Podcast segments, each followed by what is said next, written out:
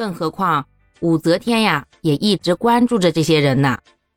所以啊，在上官婉儿十四岁的时候，武则天就正式召见了他，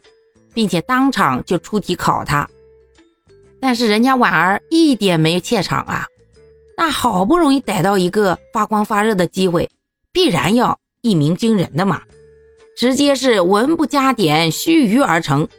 而且啊，文艺通达，辞藻华丽，这语言之优美，哪里像是临场发挥啊？估计一般人啊，一辈子也写不出这样的好文章。所以啊。武则天看了以后，那也是相当的高兴啊，直接就下令免除了他的奴婢身份，而且还让他在宫中当了一个女官而上官婉儿呢，也没有辜负武则天同志对她的信任，人家不光没有惦记着要去报仇雪恨，还兢兢业业、勤勤恳恳，